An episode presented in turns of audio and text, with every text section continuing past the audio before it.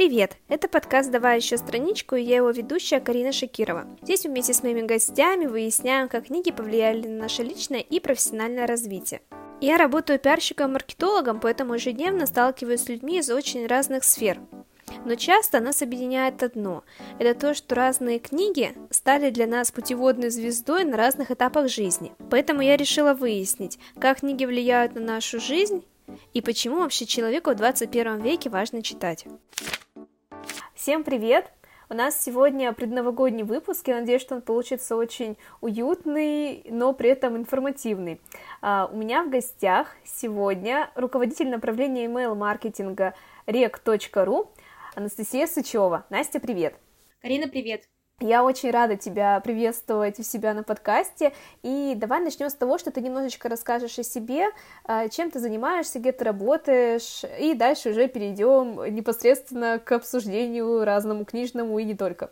Спасибо за приглашение в этот подкаст. На самом деле давно за ним следила и тоже э, очень приятно в нем поучаствовать, пообщаться на тему литературы и книг.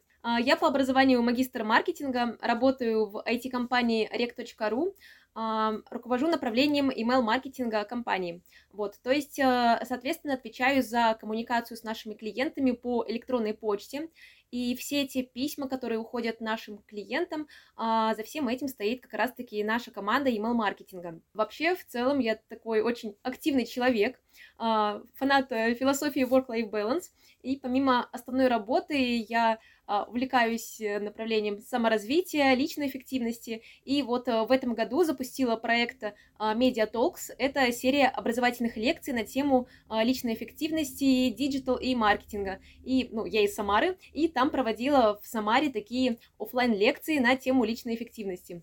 Соответственно, в сферу IT я перешла из э, журналистики. До этого я работала в сфере медиа э, на ГТРК Самара. Это э, телеканал Россия, но самарское вещание. И вот для меня как раз-таки книги в какой-то степени тоже а, помогли совершить вот этот плавный переход из одной сферы, из сферы журналистики в сферу маркетинга.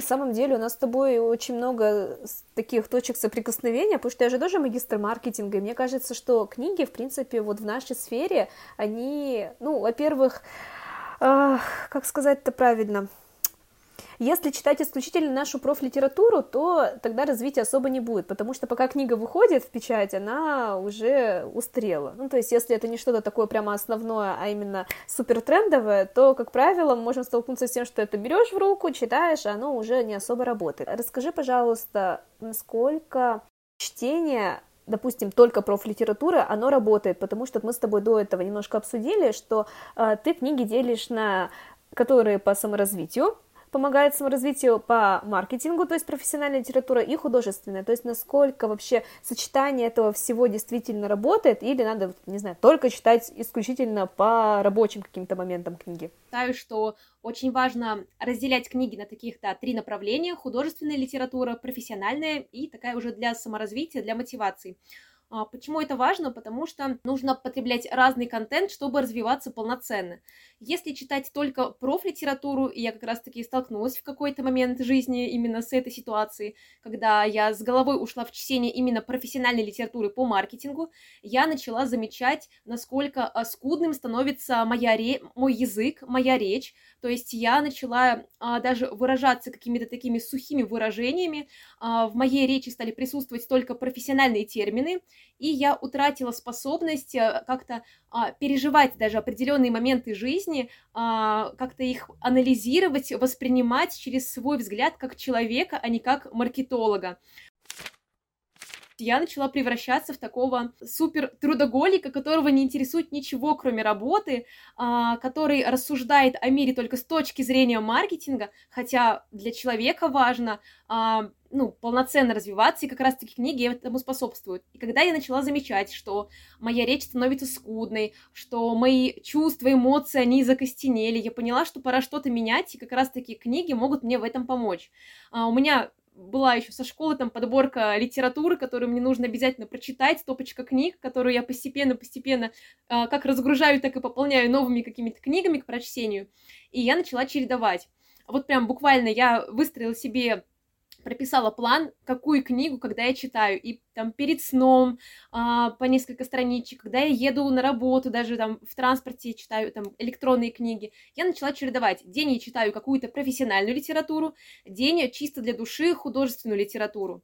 И что касается литературы по саморазвитию, тоже считаю, что не нужно а, ударяться только в это направление, потому что, да, ты будешь супер замотивированным, а, у тебя там появится куча разных идей, но ты а, просто не будешь способным как-то проанализировать свои чувства. Как раз-таки для этого, я считаю, нужна художественная литература, чтобы не, не забывать о своем а, мироощущении, о том, как ты чувствуешь этот мир. И при этом еще и профессиональная литература, чтобы развиваться. И как раз-таки ты сказала такую фразу, что по маркетингу книга, когда она выйдет, она уже устареет.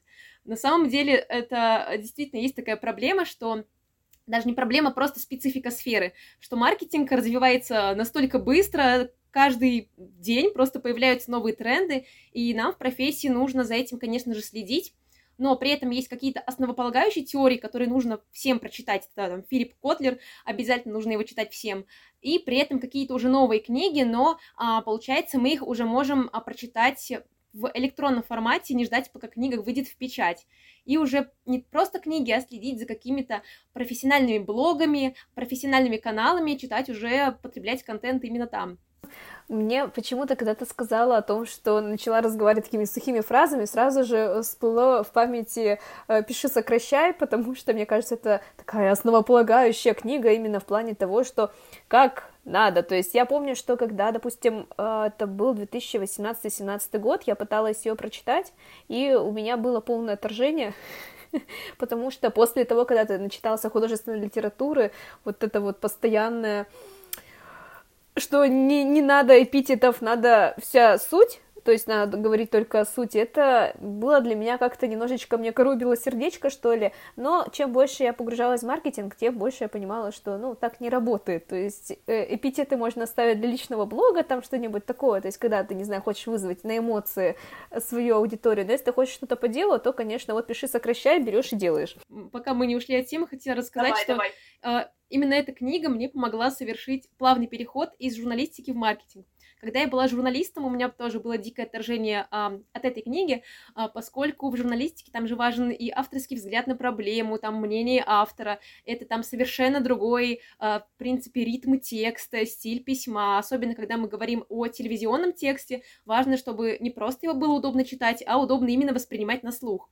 И там совсем не подходил Ильяхов, потому что это просто, в принципе, другое формирование структуры текста но когда я начала переходить из журналистики в маркетинг, мне было очень сложно перестроиться. А, допустим, я готовлю email-рассылку и пишу ее в формате просто телевизионного сюжета, но это никуда не годилось, и как раз-таки Ильяхов мне в этом помог просто совершить переход из журналистского текста в инфостиль и э, как раз-таки свою речь, э, свой стиль письма подогнать под коммерческий текст, под рекламный. Поэтому э, я поняла для себя, что эта книга полезна в определенный момент жизни, но тоже не нужно слишком фанатеть от нее. А, в смысле, перестраивать всю свою э, речь вообще везде вот под формат инфостиля. Ты сказала о том, что начала думать исключительно как маркетолог, э, но начала вводить э, определенные книги в свою жизнь, чтобы свою речь разнообразить, ну и вообще, видимо, э, в принципе, вот это вот направление. Какие, может быть, были определенные книги, художественные, не художественные, неважно, которые тебя зацепили, и ты поняла, что, ну вот без них как бы этот переход бы не случился? Мне очень нравится стиль письма, в принципе, как пишет как пишет а, Маркус Зусак. Я обожаю просто этого автора. А, Мое знакомство с ним началось с книги а, книжный вор, мне кажется, да, многие как раз с ней знакомы, и меня просто э, поразило то, как автор передает свои мысли, как он пишет, как он, в принципе, э, формирует, э, формирует текст. Это было настоящее волшебство, когда я познакомилась с этим автором. И как раз-таки а, с него началось а, такое мое обратное перестроение из э, мира сухих фраз, фактов в мир эмоций и чувств. Вот потом, после книжного, книжного вора, я начала читать «Глиняный мост». Это такая э, более, наверное, тяжелая для а, восприятия истории, более тяжелый текст, он, наверное, не подойдет для а, людей, которые любят читать более такую легкую литературу. А, эта книга заставляет прямо думать, заставляет а, напрягать мозг, формирует новые нейронные связи, но при этом а, для меня она казалась очень полезной в том плане, что я как бы вернулась к себе, к своему а, восприятию мира изначальному, то есть как я а, чувствую этот мир, как я выражаю свои мысли. Это для, для меня было очень полезным. Я очень люблю Чарльза Диккенса, а, особенно у меня есть такой период декабрь, там под Новый год я начинаю читать а, именно его, вот, причем не только какие-то новогодние книги, там что-то типа рождественская песня в прозе, но и, в принципе, а, его творчество, потому что а, тоже мне очень нравится его стиль письма, вот этот авторский слог. Тоже настоящая магия, когда ты читаешь и погружаешься в книгу, и просто даже забываешь, где ты находишься, что ты там сидишь за столом и читаешь, ты уже все в мире автора, а, там в его воображении, в особом каком-то а, пространстве, поэтому в числе моих любимых, которые, из которых я советую тоже почитать. А вот по поводу Диккенса, э, как ты считаешь, ассоциация с ним и э, Новым годом? Мне просто кажется, что на самом деле э, он э, не про волшебство, ну, то есть его книга, вот, которая «Рождественская песня в прозе», она настолько, не то что жутковатая, но она такая очень пронзительно, ну, в общем, не про вот что-то вот такое вот, как вот э, Гарри Поттера, например, первую книгу да, описывают, вообще нелегкая волшебная, и то есть э, насколько действительно ее перед Новым годом э, чтобы создавать новогоднее настроение, э, адекватно перечитывать. Мне кажется, зависит, ну, просто от конкретного человека, ваш это автор, ваша книга или нет. Мне как бы она а, помогает погрузиться в новогоднее настроение, пусть и не такое, как бы, такое воздушно веселое, такое легкое, как вот, не знаю, фильм «Один дома», песни всякие, «Jingle Bells», заставляет задуматься там, о тех же семейных ценностях, о том, как ты а, относишься к миру, к людям, почему важно оставаться человеком, а не там офисным клерком, почему это все важно, и как раз-таки Диккенс возвраща... возвращает а, нас к нашим там ценностям, к нашей семье, и он помогает э, что-то даже переосмыслить в нашей жизни. К слову о таких предновогодних книгах, мне еще очень нравится автор Джоан Харрис, э, книга «Шоколад», мне кажется, она всегда фигурирует в топ, там, топ-20 книг перед Новым годом, вот, и после книги «Шоколад» я перечитала, э, ну, несколько книг, которые продолжают вот эту книгу, э, там, «Леденцовые туфельки», у нее книга тоже, и все эти книги тоже, они не сказать, что такие веселенькие, волшебные, в каждой из них рассматривается какая-то конкретная проблема, которую решают герои, конкретная жизненная ситуация, и, наверное, это даже помогает понять, что в жизни-то тоже э, не сказать, что не бывает волшебства, а волшебство творим мы сами своими поступками, э, тем, как мы общаемся с людьми, тем, как мы помогаем себе или другим, и как раз-таки в этом и есть настоящее волшебство, вот, и эти книги помогают как раз-таки это понять, что они несмотря на то, что там описаны какие-то даже магические вещи, какие-то э, какое-то волшебство, они говорят о жизни, о том, как э, мы должны справляться с какими-то определенными жизненными трудностями. Поэтому, как бы, за это я их люблю и перед э, Новым годом тоже читаю. А вот не бывает, когда ты читаешь, например, а, один день художественную литературу, другой день профессиональную, или даже, не знаю, в утром, например, пока ты едешь на работу, ты читаешь что-то профессиональное, а потом художественное перемешение среди всего вот этого многообразия чтения? Нет, у меня не бывает перемешения. Я каждый раз перестраиваюсь. Например, я понимаю, что мой мозг вечером а, просто не сможет воспринимать профессиональную литературу, потому что я уже отработала день, а, уже мозг немного, немного подустал. Вот, и перед сном я лучше воспринимаю именно художественную литературу, когда я уже могу погрузиться, представить какие-то образы, пофантазировать, задуматься там э, с чашечкой чая с лимоном, глядя в окно томным взглядом, задуматься о происходящем. А, поэтому под вечер я читаю художественную литературу. Утром, когда мозг еще свежий, бодрый, там, перед работой а, или там по пути на работу, я люблю читать именно как раз-таки профессиональную литературу, либо там что-то про мотивацию, саморазвитие, потому что именно в этот, в этот час дня, в этот период мозг лучше воспринимает именно эту информацию. Поэтому такое разграничение э, не позволяет э, контенту в моей голове смешиваться, вот, поэтому как бы, мне так удобно. Бывает, я делила э, неделю, читаю только профлитературу, следующую неделю или выходные уже художественную. Это происходило, когда я как раз-таки переходила в сферу IT, в маркетинг. А, мне нужно было там, максимально быстро освоить термины, максимально быстро а, погрузиться, углубиться в какие-то понятия. Поэтому, конечно, я тогда э, не делала так, что день читаю одно, день другое. Я прям полноценно неделю читала только профлитературу. Я знаю, что ты не только руководитель направления вот э, в Регру, но еще и ты уже сказала, что ты запустила серию мастер-классов. Еще я помню, что ты преподаешь э, детишкам, э, поправь меня, если как-то что-то, что-то неправильно говорю, вот, расскажи немножечко про вот эту сферу, то есть э, про мастер-классы, про уже непосредственно обучение, и, возможно, может быть, ты какие-то книги можешь посоветовать э, нашему подрастающему поколению. Я сейчас э, работаю бизнес-тренером в детской бизнес-школе Kids Dev и преподаю как раз-таки по направлению маркетинга. Рассказываю детям уже какие-то такие а, основы веб-аналитики, маркетинга, брендинга.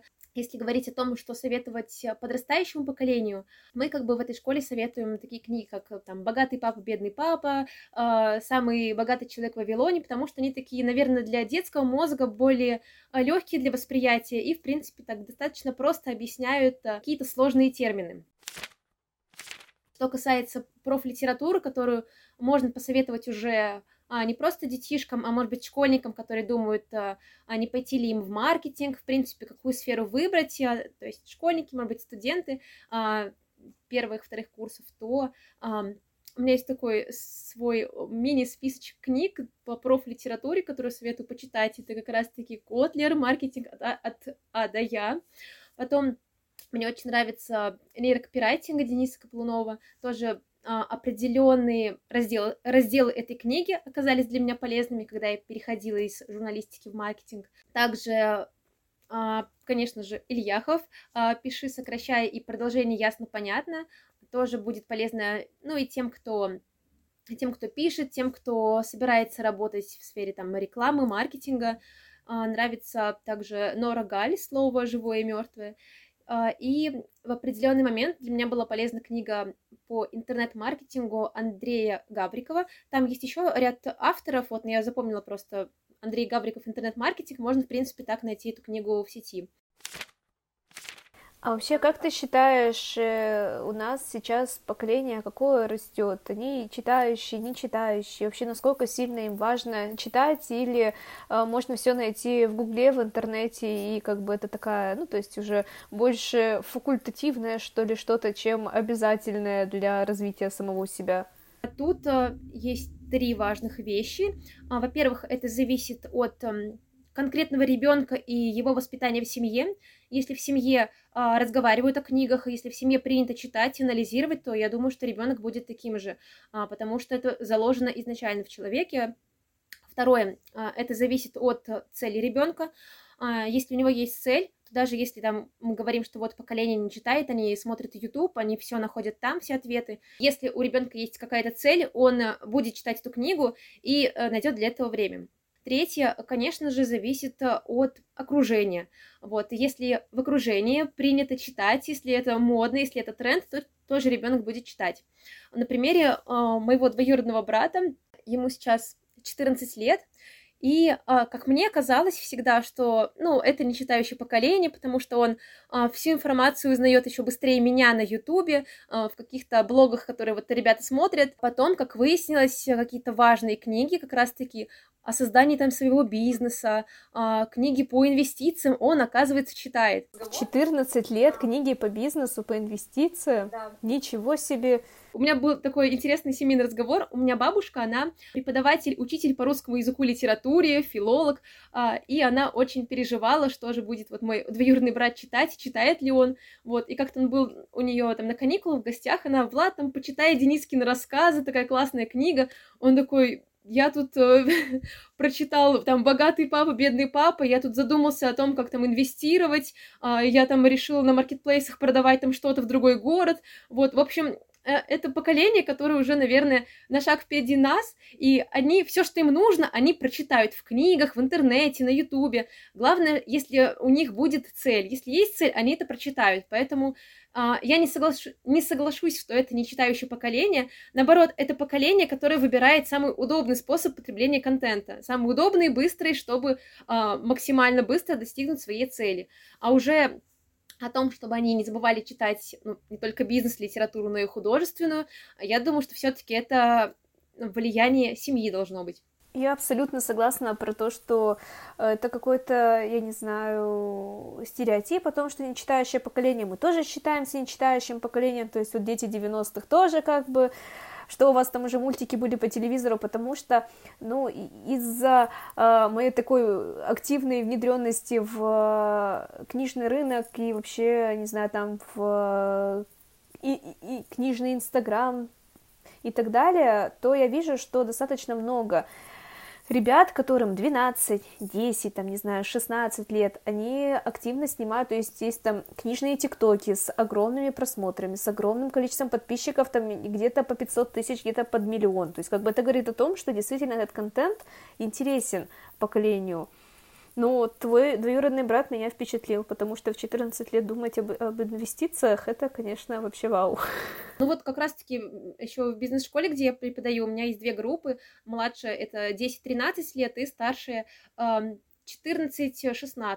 Вот, и детки вот уже, получается, с 10, с 11 лет, они разрабатывают свои бизнес-проекты, они изучают э, маркетинговые термины, те, которые мы сами на втором курсе только начали изучать.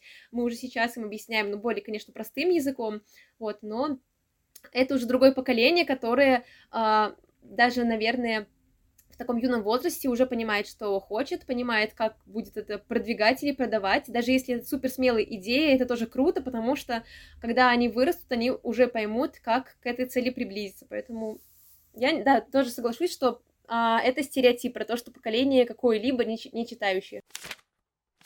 Может быть, ты поделишься с э, нашими слушателями, есть ли какая-то книга, которая тебя вдохновила, потрясла или как-то немножечко изменила твое мироощущение, то есть неважно, это профессиональная литература, это художественная литература, вот, может быть, поделишься таким, таким своим опытом. У меня есть три таких книги, а все-таки не одна, а три. Рассказывай. Ричард Бах «Мост через вечность», а, Джек Лондон «Странник по звездам» и Эленор Портер «Полианна» вот эти три книги, во-первых, они попали ко мне в руки в нужный период времени. Я, в принципе, всегда считаю, что определенная книга попадает к нам именно в нужное время, э, когда нам необходимо прочитать именно ее, чтобы переосмыслить некоторые вещи в своей жизни.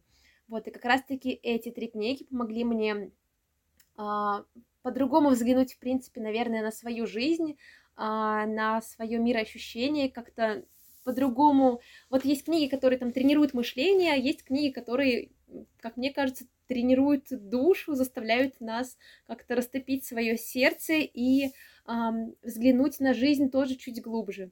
Вот, особенно мне еще нравится книга Эленор Портер Полиан, у нее есть продолжение, она о том, а, как важно в жизни находить а, причины для радости даже тогда, когда, казалось бы, а, радоваться вообще нечему, когда такие проблемы нависли а, над человеком, над семьей, что а, радоваться даже нелогично. Вот как раз-таки эта книга о том, как находить а, а, поводы для радости, силы для радости, как по-другому даже переворачивать ситуацию, чтобы а, все-таки уныние не перебороло тебя, чтобы все-таки находить в себе силы и при этом а, своим примером вдохновлять а, других людей справляться с такими трудными жизненными ситуациями.